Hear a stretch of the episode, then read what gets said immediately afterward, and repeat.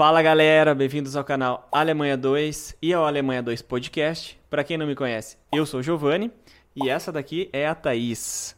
E hoje nós estamos aqui no nosso terceiro episódio do nosso podcast e também do nosso quadro no YouTube chamado Alemanha Zusammen. Então, se você ainda não é inscrito no nosso canal, já aproveita e se inscreve. Então, hoje nós estamos aqui com o João, que veio compartilhar um pouco da história dele com a gente. Então, para quem não sabe, o João ele mora aqui em Borro, mas eu vou deixar que ele conta a história dele para vocês. Então, João, pode se apresentar para a galera? Olá, eu sou o João, muito obrigado pelo convite. É, não sei, eu tenho 29 anos, moro aqui em Borrom há algum tempo e sou um cientista. Boa. Apresentação bem sucinta. É. Um, tá, você disse que você já mora aqui em Borrom já faz algum tempo. Sim. Há quantos anos que você está aqui? É, eu estou aqui há sete anos, final de setembro faz sete anos certinho. Nossa, é bastante tempo. Sim, mas esse é o segundo período. Eu, passei, eu vim uma vez antes e fiquei só seis meses. Tá, então vamos começar lá do começo. Sim. Por que, que você decidiu vir para a Alemanha? O que, que você veio fazer nesse primeiro período de seis meses? Sim, é, eu fiz graduação na, na Química, lá na USP. E quando eu estava no, acho que no sexto semestre, eu tive a oportunidade de aplicar para uma bolsa de intercâmbio para fazer até seis meses de pesquisa em algum outro laboratório no mundo, tudo pago pela universidade. Caraca. É, essa bolsa não existe mais, ela foi basicamente substituída pelo Ciências Sem Fronteiras, que agora nem existe mais, né? Infelizmente.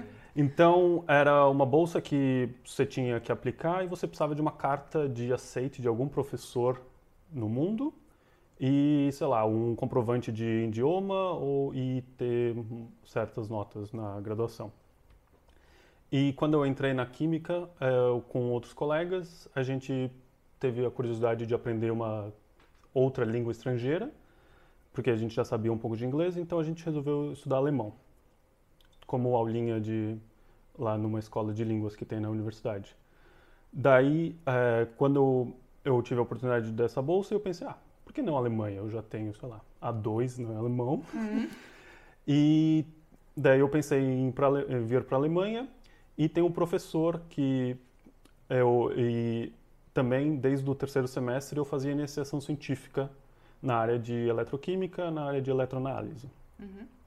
E daí, quando eu estava para aplicar para essa bolsa, eu pensei, ah, posso ir para a Alemanha e tem um professor bastante famoso que trabalha aqui na Alemanha eu vou mandar um e-mail para ele. Eu mandei para outros professores também, falando que eu tenho essa oportunidade de ganhar essa bolsa e se ele me aceita, porque basicamente eu só precisava de uma carta de aceite do uhum. professor. Uhum. E ia vir de graça para cá ganhando é dinheiro. É para eles é bom, né? Então. Sim. Daí o Wolfgang Schumann, ele respondeu o e-mail, sei lá, em 10 horas, falando que sim, que tudo bem e que se eu precisava de alguma coisa. Eu falei, não, só preciso de uma carta de aceite Daí eu, eu apliquei e eu pude vir. Daí eu fiquei de fevereiro de 2014 até agosto de 2014 e esse era o meu sétimo semestre na faculdade. Então, porque eu fiquei esses seis meses na Alemanha, eu tive que atrasar minha graduação em seis meses, uhum. porque ainda tinha uma matéria obrigatória no sétimo semestre. Tá bom também, né? Porque atrasar atrasar a graduação um pouquinho e vir ter essa experiência gigantesca aqui, para você deve ter sido ótimo também, né? Sim, foi super legal. E o mais bacana foi que o grupo desse professor é bastante internacional, então o, o, alemão que eu tinha eu basicamente não usei, eu usava, sei lá, no restaurante ou pedi alguma informação, mas o dia a dia foi todo em inglês, o que uhum. ajudou bastante, mas hoje eu vejo que limita um pouco também. Ah, sim, com certeza. Mas você disse que você tinha que mostrar a proficiência na língua, né? O é, teu, tinha que a ser... A tua proficiência de A2 era suficiente já? É, eu precisava... É, com a carta de aceite, poderia ser inglês. Porque ele ah, tá, falou tá, que poderia ser inglês uhum. na carta, então eu já eu fiz um, um IELTS, eu acho, uhum. e uhum. daí eu tive a nota e consegui vir. Ah, tá. Então a questão da, da língua que você comentou antes foi mais para tipo assim, ah, já que eu já estava aprendendo alemão, por que não ir para Alemanha, né? Isso, exatamente Entendi. isso. E, e eu, foi muito legal essa experiência porque era só para fazer é, pesquisa, não, eu não tive que fazer nenhuma aula, uhum. então eu fiquei os dias, todos os dias indo para o laboratório, tive uma experiência muito legal e é um, é um mundo muito diferente do que no Brasil. É, com certeza. A quantidade de oportunidades que tem e de dinheiro é muito diferente. Daí, chegando ao final, eu conversei com o professor, falei, olha, tem que voltar. E ele me convidou para talvez fazer um mestrado ou um doutorado com ele também. Daí eu falei, muito obrigado, mas eu tenho que voltar para o Brasil e ficar pelo menos um ano para terminar o meu bacharel. Ele falou, tá bom, a gente, você vai, volta para o Brasil, você termina o seu bacharel e a gente continua trocando e-mail e se você tiver ainda interesse depois, a gente conversa. Daí foi que eu depois vim para fazer o mestrado aqui. E como é que foi, pegando essa parte do mestrado, então, você voltou lá para o Brasil, terminou o seu ano do, do, bacharel, se formou, e aí você teve que fazer aplicação, né? Ou, você, ou é tipo na... Porque assim, na UFPR, lá na, no Paraná, você precisa fazer uma prova com quatro matérias específicas, cada uma da inorgânica, orgânica, é, físico-química e analítica.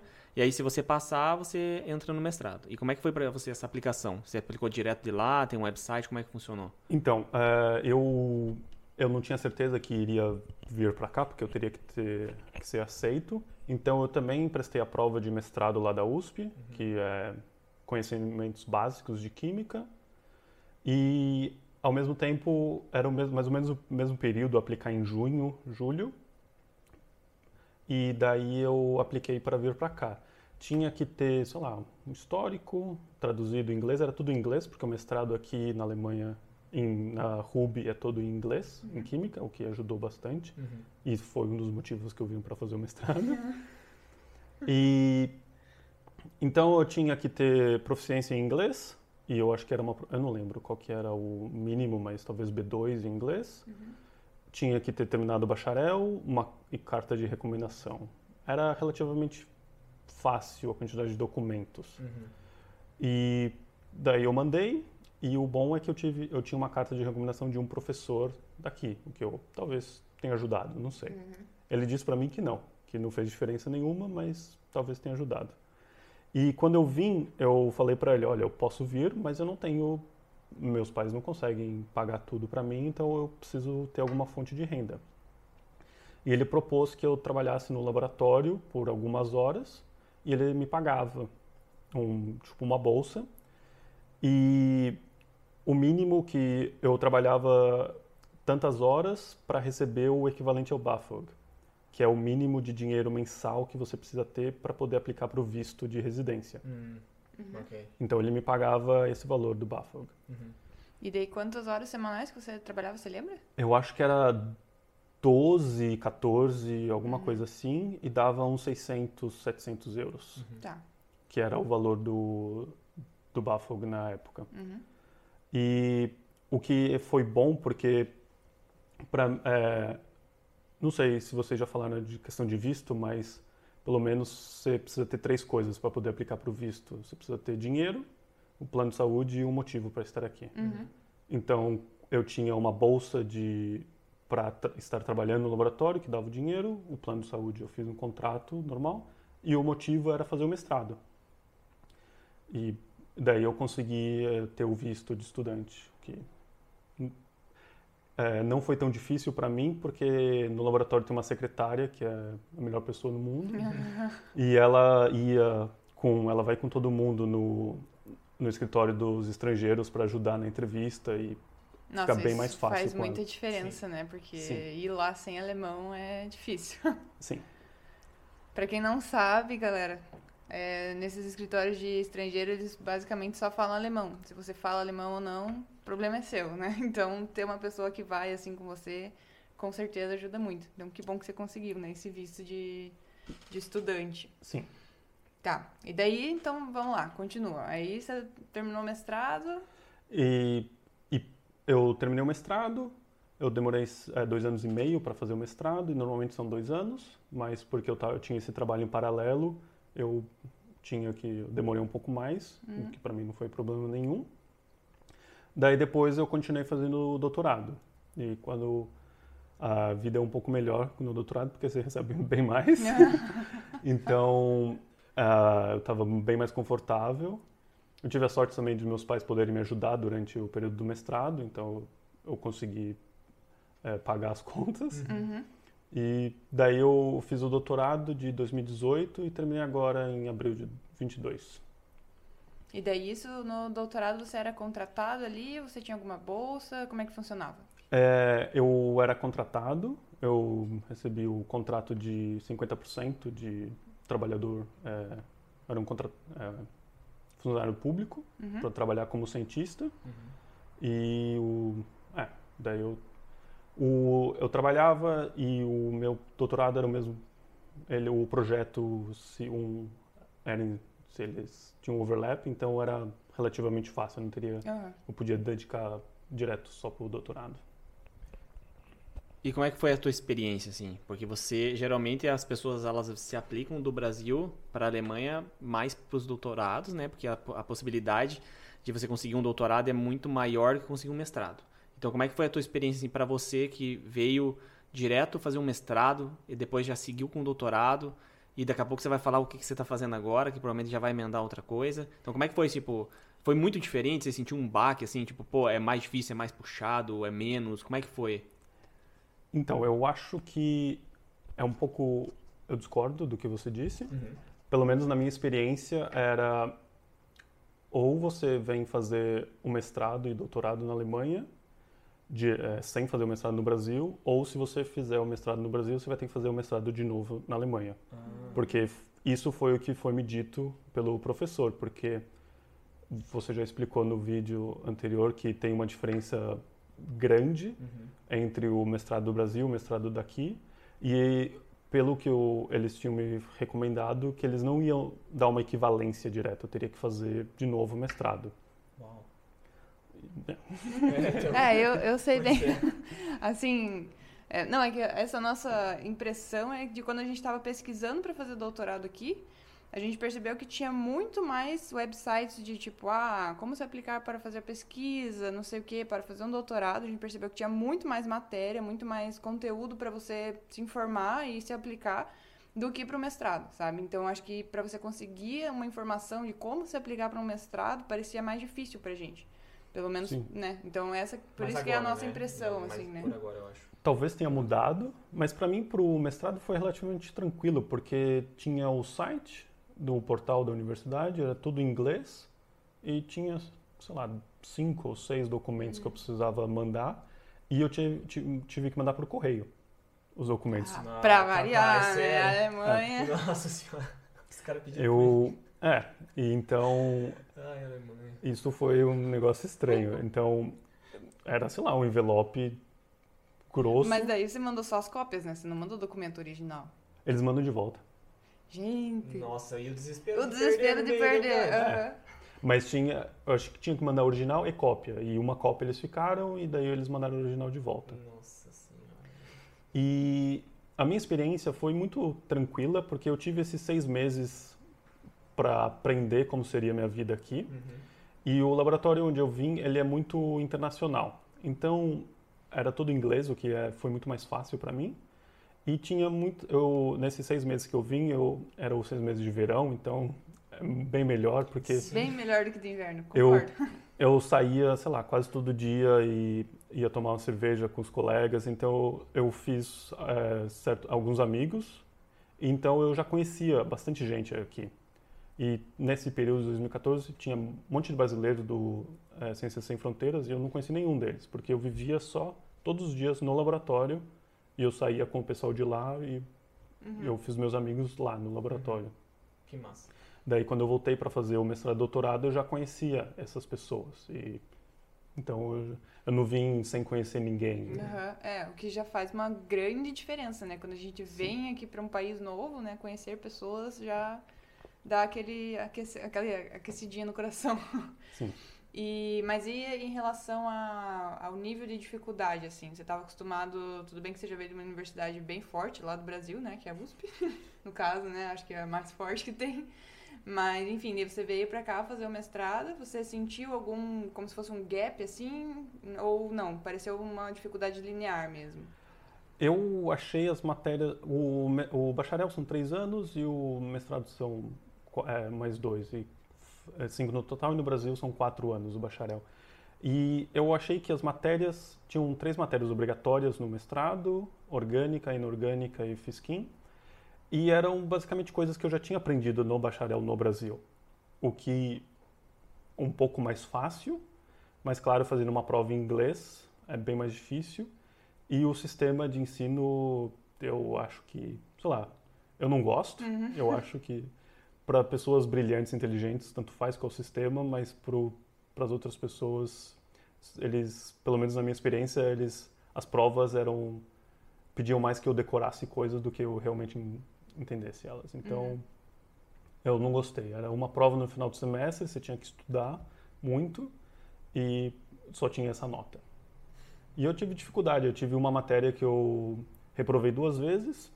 E se eu reprovasse a terceira vez, eu seria proibido de fazer o mestrado em Química na Alemanha. Então eu ia perder a oportunidade de estar aqui. Sim, isso é muito doido aqui na Alemanha, né? Sim. E então, para essa prova, eu fiquei estudando um mês direto. Eu nem estava trabalhando, eu só fiquei estudando. Uhum. E Qual matéria que foi essa? Orgânica. Ah, não, não é uma história muito diferente aqui, não. É. Tá.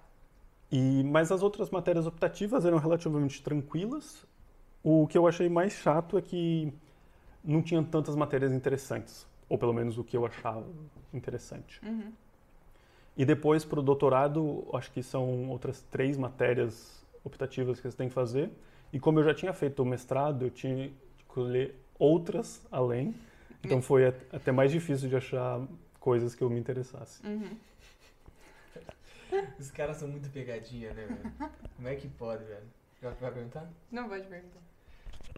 Tá, aí no, no doutorado você faz as matérias e tudo mais. Ó, pra quem não sabe, o João vai falar, e eu vou, eu vou perguntar agora, ele vai ter que falar. É, você já defendeu o seu doutorado, né? Sim. Então, era isso.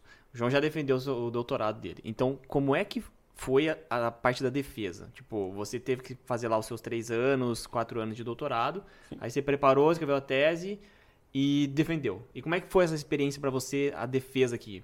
Tipo, o teu orientador te, te avaliar, como é que é isso? Então, a, a defesa aqui é bem diferente, o sistema é bem diferente.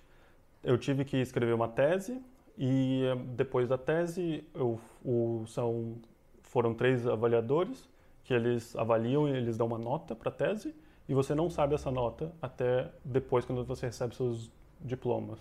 Eu entreguei minha tese e, pelo menos como funciona aqui, é, depois de seis a oito semanas, tem que ser marcada defesa. E daí, nesse período de seis a oito semanas, eu relaxei um pouco, porque tem um, um é, são, a gente tem apenas blocos de uma semana para entregar a tese e são cinco blocos durante um ano. Então, se você perder porque, sei lá, você demorou para escrever, você tem que esperar mais ou menos dois meses para poder mandar de novo os uhum. documentos. Então tem é, uma pressão de ter uma data específica para você poder entregar. Então você fica numa ansiedade alta, porque você precisa escrever, você precisa estudar também. Daí eu tirei um tempo, descansei, daí depois eu comecei a estudar. Então eu ia para o laboratório, trabalhava normal, depois em casa eu estudava. E eu estudei relendo minha tese, pensando em coisas que os professores poderiam perguntar e vendo a transcrição de defesas antigas do grupo, porque no grupo a gente organiza de alguém é, escrever as perguntas que foram feitas para o aluno. Então, Isso é ótimo, hein? Faz sentido. Então, você, se você não conhece o professor, você consegue ver qual, que tipo de pergunta ele pode fazer. Hum. O que isso ajuda não que as perguntas que foram feitas para mim já, já tivessem sido feitas, mas você pelo menos tem uma ideia. Você planejar, né? É. é. De do aonde você pode é, ser perguntado. E um dos professores, ele sugeriu que a gente fizesse o, uma entrevistinha, onde ele falou o que ele gostou da minha tese, o que poderia ter sido diferente e o que ele poderia perguntar na defesa. Não que ele me entregou as perguntas, mas foi uma conversa que ele deu dicas do que ele poderia perguntar, então ajudou na hora de estudar. Uhum. Que ótimo. Isso é Sim. ótimo. Deixa eu perguntar outra coisa aqui. É, aproveitando esse gancho, então, da defesa, é, eu sei que você fez o, Você tem na Ruby você tem, não sei se nas outras tem a possibilidade de defender de um tipo e de outro tipo. Você sabe o nome? Você lembra o nome? É, se você tem o PhD ou Dr. Reanat. Não, também, mas é aquele Não, do. É, o distinction. É, Distinction. Sim, E mas sem Distinction. sim, o com louvor. Ah, tá, tá. E, co- e como é que foi pra você? Você, você optou pelo com louvor. Tem, tem diferença? Não tem diferença? Então, é uma não é- pegada mais. pá? É um pouco diferente, não é você que ativamente propõe isso. Você escreve sua tese como você acha que é melhor. Vão ter pessoas que vão te ajudar. E, sei lá, conversando com pessoas, conversando com seu orientador, você pode ter uma. Se for de interesse, você pode perguntar se tem a possibilidade ou não. Para mim, tanto faz a nota. Eu nunca. eu- se me perguntarem, eu vou falar, mas eu nunca vou me apresentar como uma pessoa que tem X nota. E então eu escrevi minha tese. É, eu tive a sorte de um, eu, sei lá, eu conheço todo mundo do laboratório e eu ajudei bastante pessoas durante o meu doutorado. Então eu estou em vários é, papers. Então eu consegui terminar meu doutorado com um certo número alto de publicações, o que eu acho que ajudou bastante na hora da avaliação. É, eu pedi ajuda de outros alunos de como escrever a tese, de ter uma ideia, e eles falaram, olha, parece que tem, se você quiser, você se prepara para esse, tipo, para ser uma a defesa onde os professores vão considerar essa nota com louvor. Mas não é o aluno que propõe isso. Eu acho que seria um pouco arrogante até Eu também acho. mas é mais como o seu orientador te vê, como você escreve a tese, o que os outros orientadores avaliam da tese e como é a defesa. Porque no meu caso, o depois você sabe qual é a nota que os professores deram para a tese escrita e para a defesa. Então, eles fazem uma média e daí tem a nota. Então, é, se, é, vendo várias defesas, você consegue saber se normalmente se uma defesa bom, muito bom ou com louvor, o tipo de pergunta vai ser diferente. Se é uma muito bom, eles vão perguntar basicamente o, o que está escrito na tese e um pouco fora. Mas se os professores acham que pode ter a possibilidade de ser, ser com louvor, eles vão perguntar coisas que podem ser relacionadas, mas que estão fora da tese, para saber se o seu conhecimento vai além do que você escreveu. Porque, basicamente, se você escreveu, você tem que saber. Então, essa foi a minha experiência. Eu, eu- sim, eu ganhei com louvor, mas... É, massa. Meu, e você quer perguntar? Não, eu queria, é, eu queria só comentar mesmo, porque eu tinha a impressão de que. Não que você falasse, tipo assim, ah, eu quero que seja com louvor, né? Do jeito que o Giovanni deixou entender, assim. Mas eu tinha a impressão que era, tipo assim, ah, você tem uma conversa com o seu orientador e ele fala, tipo, ah, se você quiser, né, tentar ter um com louvor, aí a gente deixa os outros avaliadores cientes disso e eles vão preparar perguntas mais difíceis. Eu tinha essa impressão, sabe? De que era tipo assim, ah, se eu se eu quiser tentar, eu posso, mas se eu quiser não tentar, eu posso não tentar também, entendeu? Então, talvez varie com orientador com orientador, mas eu não tive essa conversa. Uhum. E para mim sempre foi fora de questão, porque eu nunca me vi como um aluno excelente. Para mim, eu sempre fui um aluno média. E isso meu as minhas notas na graduação podem provar isso. Mas é, no final, os, os outros meus colegas falaram: olha, se você quiser, você tem que se preparar para isso. Porque você tem, sei lá, a quantidade de publicações, o seu projeto é interessante, você trabalhou o suficiente para talvez tentar isso. Então, você tem que escrever uma tese boa, não pode ser uma tese ok, e você tem que se preparar para a defesa. Uhum. Entendi. Deixa eu perguntar outra coisa aqui. Então, aí agora você terminou seu doutorado, faz um tempinho já e tudo mais. Você tá no momento da sua vida que você tá fazendo o que no momento? assim? Eu terminei meu doutorado em abril e desde então eu estou trabalhando no mesmo lugar como postdoc. Eu basicamente agora eu tenho não tenho pressão de os resultados têm que darem certo ou fazer sentido para tese, mas eu tenho que trabalhar focando em projetos. Então o professor ele tem diferentes bolsas que ele aplica para poder manter o laboratório, para contratar gente, para comprar equipamento. Então eu tenho que trabalhar dentro da linha dos projetos dele. Eu tenho que tomar conta de que os experimentos necessários para fazer os projetos vão ser feitos e que os resultados prometidos vão ser entregues.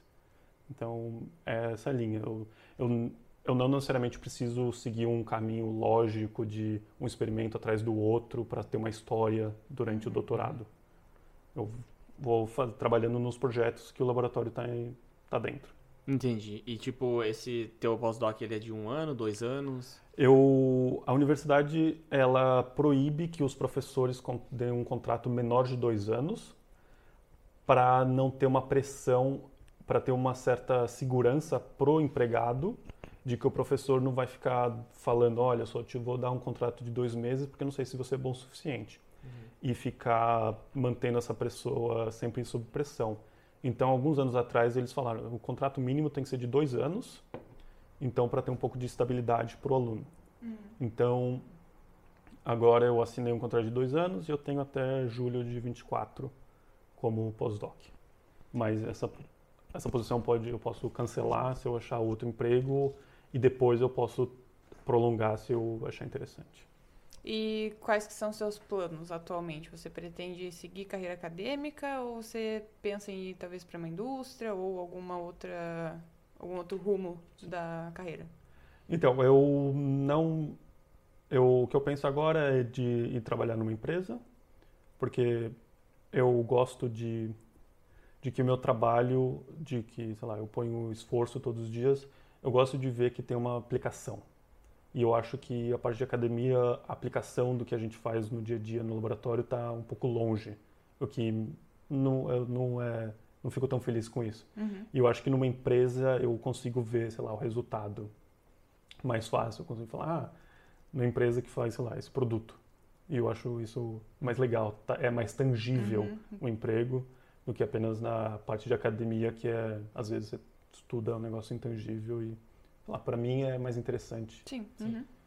E também eu acho que é um pouco mais tranquilo a vida de quem tem um emprego numa empresa, de quem continua na carreira acadêmica. Porque aqui, se eu continuar na Alemanha, tem muitos lugares que contratam 35 horas por semana. Então, depois das 5, você vai para casa e pode esquecer do que está acontecendo. Uhum. Claro que a cobrança é alta, mas não, mas você não leva trabalho para casa, né? Você não precisa levar trabalho para casa o final de semana. É, então. pois é. É. Mas... mas são escolhas, né? Por exemplo, você passou por tudo isso, você vai colher já já. Tudo. Sim. E, mas eu gosto de, da parte de ensinar e de trabalhar com pessoas e eu acho que isso também dá para fazer numa empresa. Uhum. Ah, sim, com certeza. Isso e é, e também eu não sei se o piso salarial daqui da Alemanha, porque como tem bastante empresa focada em química em si, devem até pagar bem ou não, não sei como é que deve funcionar. Uma pergunta mais à parte mesmo. Então, pelo que eu conheço dos meus colegas, sim, paga melhor, mas também eu tô ganhando tão dinheiro agora. É. Brincadeira. mas saindo de receber 700 euros por mês e com o salário cheio agora, Sim. É muito mais confortável. Então, eu não tenho essa preocupação de, putz, eu preciso ganhar um pouco mais porque ah, no final do mês não está fechando. Uhum. Agora, estou relativamente bastante tranquilo nessa uhum. questão financeira. Porra, que bom, cara. Fico feliz por você, é, velho. Muito bom. É, sério. E quer me perguntar mais alguma coisa da, da relação acadêmica? Não, acho que. É? Tá, então, bastante. É, bastante. Espero que você tenha gostado dessa parte. É, então, assim, João, você veio para cá e você já veio acompanhado, você veio solteiro, como é que foi? Você veio aqui fazer tua, tua, tua bacharel, você estava solteiro? É, quando é, eu vim para o mestrado solteiro e em setembro de 2015. E logo eu conheci a Mariam, que uhum. atualmente é minha esposa, e a gente se conheceu numa festinha de, de universidade, é um bar com, chamado Hardee's, não sei se vocês conhecem. Hum, não, não, conheço. Acho que até já fechou por causa do corona, é lá na Markstraße. Daí a gente se conheceu nessa festa e na época eu estava morando numa, numa república. E a amiga dela também morava nessa república. e elas vêm da Geórgia, que é um país bastante, sei lá, não tão conhecido. Uhum. E porque eu estava morando com ela, eu pesquisei o que é a Geórgia, onde é a Geórgia. E quando eu encontrei a Maia na festa, é, sei lá, festa de é, só com aluno internacional, sempre tem a pergunta qual é o seu nome, de onde você vem. Uhum. E aí eu, sei lá, o meu grupo trombou com o grupo dela, daí a gente começou a se apresentar e conversar. E ela falou que era da Geórgia e ela perguntou se eu conhecia ou o que é a Geórgia. Eu falei assim, eu até moro com uma pessoa de lá. Ah. Daí ela falou, ah, você mora com a Salomé? Eu falei, sim. Daí a gente se conheceu nesse primeiro dia. Daí depois foi legal porque ela ia visitar a amiga nessa república. Então a gente começou a conversar e começou a ficar mais próximo, até que a gente começou a sair. E daí, depois de quase um ano que a gente estava junto, ela terminou o mestrado dela em psicologia Uhum. e ela voltou para a Geórgia. Daí a Nossa. gente ficou de com relacionamento à distância por, sei lá, uns 4, 5 anos, que é Nossa, é bastante Meu. gente. porque foi de 2016 até 20, tá, 4 Hum. anos. Daí, não recomendo para ninguém, Nossa, imagino, cara. mas é, Mas a, a Geórgia é muito longe daqui, na verdade, eu não, eu não sei é. E eu sou péssima em geografia. são, são um voo direto, acho que são 4 horas. Tá. É relativamente Pelo menos é mais perto que o Brasil, né? Sim, mas mesmo assim eu A gente se Sim. encontrava a cada seis meses, não era algo tão frequente, infelizmente. E Mas aí agora vocês estão morando juntos? sim, daí teve. A gente finalmente decidiu que o relacionamento era muito bom e que eh, seria legal estar juntos. E ela sempre quis voltar para a Alemanha para fazer o curso dela aqui. Daí a gente, ela se mudou para cá em, no começo de 2020. Uhum. E teve um negocinho que aconteceu em 2020, né? Uhum. E ela teve que voltar para a Geórgia. Daí, e ela voltou dia 10 de março e dia 15 estava tudo fechado. E a Nossa. ideia era voltar e aplicar para um visto mais longo, porque ela veio com visto de turista. Uhum. E para aplicar para o visto, você tem que estar no seu país de origem. Você não pode aplicar daqui. Você não pode trocar o tipo de visto daqui. Tem, Uhum. Pelo menos no caso dela, não daria. Daí ela ficou seis meses com a embaixada fechada, sem ela poder nem mandar os documentos. Nossa. É. Daí em o final de agosto abriu tudo e daí ela veio no setembro de 2020. E agora são dois anos que a gente está morando juntos. E é, em junho do ano passado a gente casou. Pô, que massa. Que legal. Sim. Bem melhor do que ficar é, namorando à distância, eu diria. Sim, e a ideia era a gente quer ficar junto, então vamos ficar junto. E estando casado, a gente saberia que Pode ficar. a gente pode ficar junto em É. qualquer lugar. Isso é muito bom, velho. E como é que foi essa questão do casamento? Tipo, ela consegue estar com você aqui pelo simples fato de você ter um trabalho e ser residente da Alemanha? É, sim, mas durante o período que eu estava fazendo mestrado, é, a minha avó ela é de família portuguesa, então durante o período que eu vim fazer o mestrado, a minha família nacionaliz- é, fez a nacionalidade dela para portuguesa, daí do meu pai, então a minha. Então agora eu tenho a cidadania portuguesa e brasileira, Uhum. o que é muito mais fácil. Com Nossa. certeza, que então, ótimo. eu não preciso mais visitar o Que escritório inveja, de viu? Que inveja de estrangeiros. você. Tá. E então, o, a gente estando casados, mas mesmo se eu não tivesse o, documento português, a gente poderia estar juntos, porque eu tenho um cargo fixo aqui. Uhum. Entendi. Massa. Isso é legal. É. Não sabia, não. Quer, quer perguntar pra Não, pode perguntar. Pegar o microfone. Vamos, vamos improvisar outro, galera. A gente vai ter que comprar outro, porque tá difícil já. Hum. Comprar aqueles bonitinhos, ficar um aqui, um aqui, um aqui. É, então vamos ah, partir para as outras caixinhas de perguntas relacionadas agora à Alemanha. Uhum. O que você mais gosta daqui? Você veio pra cá pra estudar, pra tentar a sua vida e tudo mais, mas você chegou aqui e falou: "Cara, isso aqui é, eu gosto muito e não tem como? O, eu acho que minha experiência é muito específica porque o, o ambiente onde eu estava era muito legal. Uhum. Então tinha um monte de gente internacional, todo mês vinha uma pessoa diferente de um país novo. Então eu tive conhecia bastante gente e isso foi muito legal. E o que eu gosto daqui é que tem muita liberdade. Sei lá, é muito fácil as coisas. É, dá para sair e voltar para casa tranquilo, não precisa ficar preocupando. E, sei lá, é, as coisas são estáveis. Não tem uma crise ou muitos problemas que você precisa ficar se preocupando se, sei lá, se vai mudar muito. É bastante estável aqui, uhum. que deixa a vida bem mais calma. É, deixa, realmente traz muita é, estabilidade, uma, uma, traz uma qualidade de vida, né? Sim. Querendo ou não. Ah, e outra coisa que eu gostei também é a quantidade, a oportunidade de fazer ciência aqui é muito é, é melhor do que no Brasil, porque a quantidade de dinheiro aqui é muito maior, então para comprar reagente, equipamento é muito mais fácil. Uhum. É, é, isso é, é doido, é doido essa diferença. Inclusive, só linkando e, na verdade, voltando um pouco para nossa conversa anterior, porque você teve esse gap, né, no Brasil ali. Você fez esses seis meses aqui na Alemanha, você voltou para terminar o bacharel e depois você veio, voltou para fazer o mestrado. Sim. Nesse tempo que você estava terminando o bacharel, como é que foi? Como é que você encarou o Brasil? Não sei se você estava fazendo iniciação científica lá no Brasil também. Eu estava. É, mas depois ainda você continuou? É, eu estava fazendo antes e continuei fazendo depois. Tá. Porque, sei lá, eu tive um relacionamento muito legal com o meu professor na época, então o laboratório lá era muito legal, eu gostava de estar lá, então eu continuei.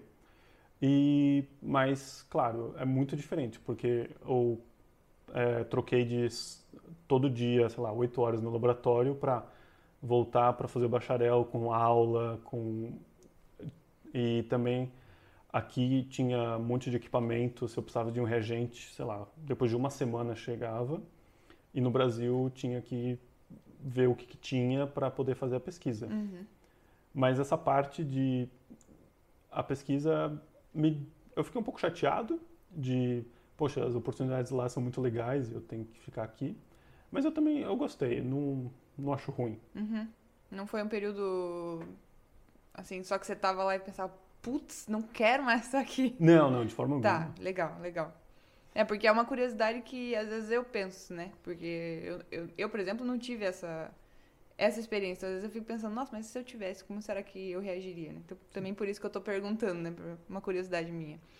Mas, tá, então, você disse, né? Essas são as coisas que você gostou bastante aqui da Alemanha. Fala uma coisa que você não gosta aqui. É, o frio cansa. Mas eu acho que isso é, é, é até tranquilo, mas para mim o que eu não gosto, pelo menos de Bochum, é a quantidade de sol que tem, que é muito, é muito nublado aqui, então uhum. o que é muito chato. Uhum. E o, as pessoas são um pouco distantes, mas se você é, investir, você consegue achar pessoas bem legais. E é bastante difícil ser um estrangeiro aqui, especialmente se você não fala bem alemão, então, principalmente na parte de burocracia, é muito chato. Uhum. E atualmente você fala alemão? É, durante o mestrado e o doutorado eu fiz as aulas de alemão. Eu, eu cheguei, eu fiz até o B2 e um pouco do C1, mas o dia a dia é todo em inglês, então eu nunca pratiquei, eu não tenho uma fluência. Eu consigo conversar sobre o final de semana, uma coisa mais simples, uhum. mas na hora de discutir projeto, resultado, assim, é, falta um pouco. Mas no dia a dia, assim, você se vira, tipo, mercado, ir no médico, Sim. ligar para alguma coisa. Sim, então, isso dá para fazer. Já, já é uma grande conquista, né? Vamos combinar. Sim. não que eu entenda tudo, mas eu consigo é, me expressar um pouco. É. Não, se fazendo entender e entendendo ali a mensagem principal, tá valendo. Sim. Segue a vida. E, e a, isso foi em relação à Alemanha, né? E agora em relação ao Brasil, as mesmas perguntas. O que, que você mais gosta do Brasil ou o que você mais sente falta, não, né, agora que você não mora mais lá? E também o inverso, né? O que, que você menos sente falta, o que você não gostava de lá? O que mais sinto falta, claro, é minha família, ou as pessoas que eu conheço, E não sei, eu, eu gosto do, dos brasileiros, do estilo brasileiro, das pessoas. Não, não, sei, o que eu não gosto é um pouco de. Você tem que estar preocupado. Você está sempre um pouco ansioso do que pode acontecer. Isso cansa depois de um tempo. E vivendo aqui, que você esquece as uhum. coisas, você pode. é bastante diferente. Sim. Você diz isso assim no dia a dia mesmo, né? Sim. De, assim, no sentido de segurança, de ficar andando na rua, essas coisas, ou no sentido de estabilidade de vida pro resto da vida, você diz assim? Um pouco dos dois, mas um pouco da estabilidade de vida também, que aqui você.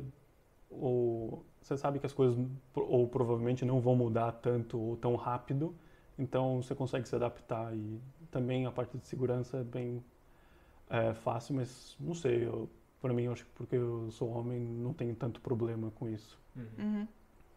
É, mas mesmo assim, né? Sim, né? Aqui é mais seguro tanto para homem quanto para mulher, né? Claro que para mulher às vezes é mais complicado, mas realmente. E, e uma pergunta que a gente sempre está fazendo aqui e que eu acho que é muito importante é o que, que você daria de dica ou que você gostaria de ter recebido essa dica quando você estava no início do processo de querer vir para fora ou, né, decidir estudar ou, sei lá, fazer qualquer coisa fora do país? Eu acho que você tem que estar preparado para ser um imigrante, o que engloba um milhão de coisas uhum. e eu acho que se você decide ficar, você tem que aceitar que você vai ser um imigrante. Sim, e, faz sentido.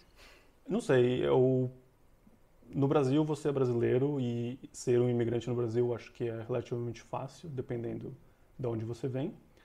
Mas aqui, sendo um imigrante que não fala a língua, é relativamente difícil.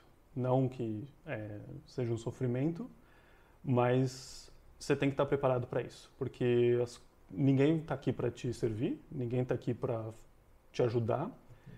E uma coisa é, você tem que se esforçar ao máximo para saber quais são seus direitos. Uhum. Porque mesmo se você tem todos os documentos, se você está com todos os documentos certos, na ordem certa, a pessoa pode apenas não gostar de você e criar algum problema. E você tem que saber que não, eu só preciso disso e eu tenho o direito de, sei lá, ter esse documento ou fazer essa atividade. Uhum. Mas isso é difícil, então você precisa conhecer gente, conversar, perguntar para poder estar tá preparado, porque ninguém vai fazer é, deixar mais fácil. Uhum, sim, nossa, é muito verdade. Sim. É muito verdade o que você falou, com certeza. Deixa eu perguntar aqui. Quer perguntar mais alguma? Não, tá de boa. Perguntar aqui então, a finaleira de todas. Qual é a sua cerveja favorita aqui da Alemanha? Pergunta mais importante. Faz, faz um top 3 aí, faz um top 3 aí. Eu moro em Bochum, então tem que ter uma figa na Aí, lista. sim. Figa Bernstein. Uhum. É muito boa. Eu gosto da franciscana uhum. Helles também. E não sei. Eu sou relativamente fácil, não tenho. é, eu, eu, acho que eu, eu, me encaixo junto com o João, que você botou uma cerveja na mesa, eu tô bebendo. Ah, nem todas. Ah, dependendo, dependendo da situação. Pra quem tomou local, é eu não sei se conhece o local. Conhece o local? Não. Nossa, essa daqui não dá. É lá, lá, de, lá de Curitiba, o local é muito ruim. Bom, quer perguntar mais alguma coisa? É, não, mas gostaria de falar, então, muito obrigado, né, por você ter aceitado esse convite da gente claro. de vir aqui compartilhar um pouco da sua experiência, contar pra galera como que foi toda essa sua história, né, que pelo visto é longa, aqui na Alemanha. Espero que continue sendo mais longa cada vez, né? Se isso for o, o, que está nos seus planos. E queria agradecer de coração mesmo por você ter vindo aqui e compartilhar tudo isso com a gente e com a galera. Sim. E acho que é isso, né? É. Quer falar mais alguma coisa? Não, só agradecer também. Obrigado, João, por ter aceitado o nosso convite aí.